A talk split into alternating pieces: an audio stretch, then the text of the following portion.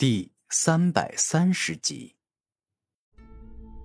最后，我想说，你拿走我的真我圣经后，多做些善事，多帮帮受苦受难的普通人吧。像我们这样天生天赋高、能力强的人，比那些受苦受难的普通人过得好太多了。这个世界对他们太过不公平。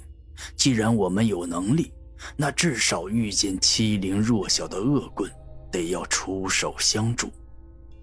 我说这番话，并不是要对你道德绑架，因为每个人都有选择自己生活的权利，所以这只是我个人对你的建议，并不是命令。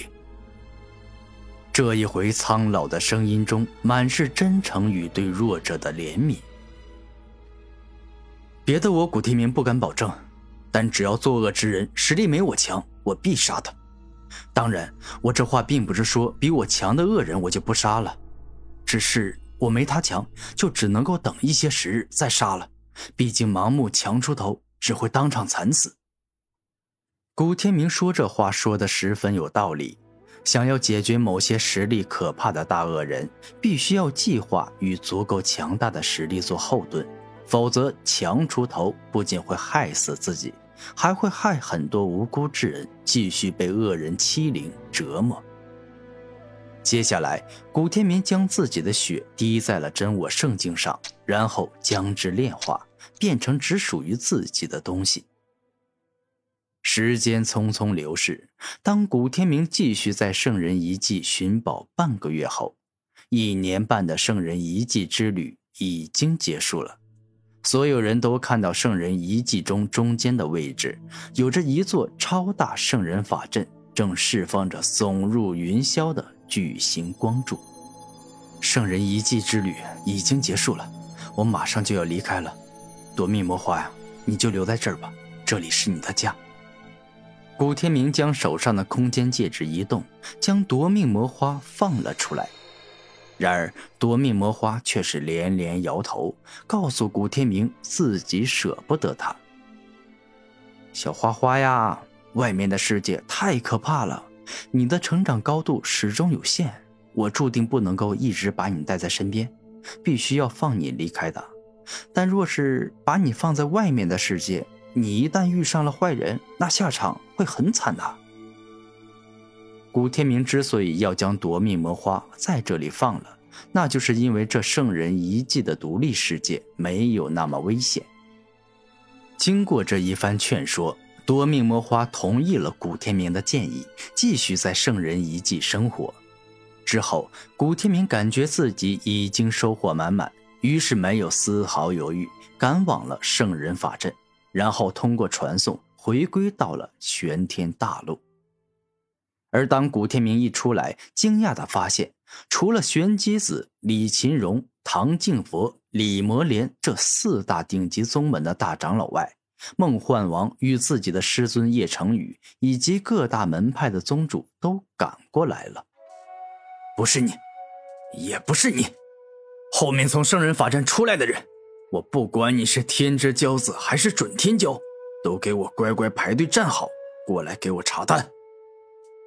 此刻，身为玄灵宗宗主的梦幻王没有了昔日的沉稳与镇定，拿着一盏古老、神秘、没有一丝火光的灯，对着圣人遗迹里出来的人来回摇晃。而年迈的玄机子亦是拿着一盏跟梦幻王相同的古灯，做着跟梦幻王相同的行为。阿弥陀佛，梦施主、玄施主，请检查吧。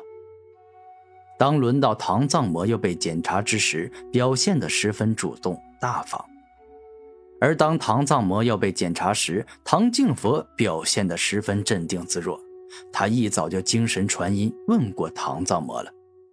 虽然梦幻王与玄机子暴怒，一定要替自己的女儿与徒弟报仇，但李勤荣、唐敬佛、李摩莲以及其余三大顶级宗门的宗主，可也是爱徒如命的。若真是自己徒儿所杀，那一定会想尽一切办法保护他。师尊，他们俩在做什么呀？古天明认真对叶成宇精神传音：“他们在找杀了孟如花与凌晨的凶手。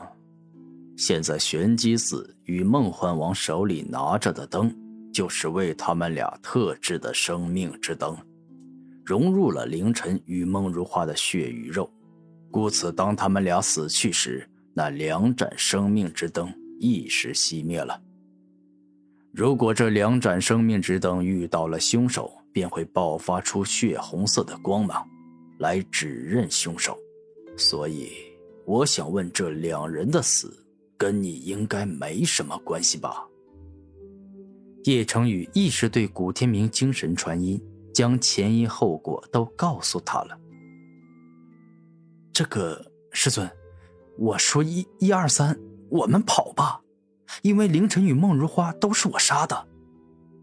当古天明知道今天的事没办法善了，更没办法隐瞒时，他对叶成宇精神传音说出了真相。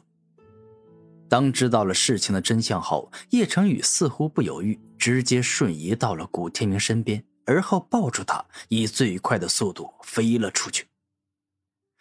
宗主，叶成宇这家伙突然带着他徒弟跑了。这肯定有古怪呀，说不定晨儿与花儿其中之一就是他徒弟杀的。玄机子生气的说道：“那还等什么？追啊！”梦幻王十分生气，追了上去。叶成宇，你这个混蛋师徒，我不会放过你们的！玄机子亦是飞快追了上去。不会吧？快笑死我了！自己宗门的大师兄与二师姐都被人杀了，自己宗门的大师兄与二师姐都被人杀了，而且还是被自己人杀的。这玄灵宗可真是搞笑！我看今后四大顶级宗门将会变成三大顶级宗门，玄灵宗日后将会青黄不接，就此。衰败下去了，哈哈哈！李魔莲哈哈大笑。此时的他还不知道自己的天魔教已经是别人砧板上的肉了，要不了多久就会大难临头，被古佛寺与剑王宗联合起来干掉。阿弥陀佛，是我的错觉吗？此人给我的感觉好像跟当初那个救我的人有些相似啊。唐藏魔望向远方已经逃走的古天明。叶成宇由于率先开跑，故此跟后面的梦幻王与玄机子稍微拉开了一些距离。师尊，你对我真好，居然毫不犹豫的为我挺身而出。古天明带着感动的语气说道：“天明，你可是我徒弟啊！作为一名师傅，如果连自己的徒弟都不敢救。”那他也不配当那个人的师傅了。不过话说，你真这么猛吗？这么短的时日里，你居然变强了那么多。孟如花就不说了，但你居然连凌晨都杀了，实在是厉害呀！叶成宇感觉自己过去一直都小瞧古天明了，对方的潜力与实力远超自己想象。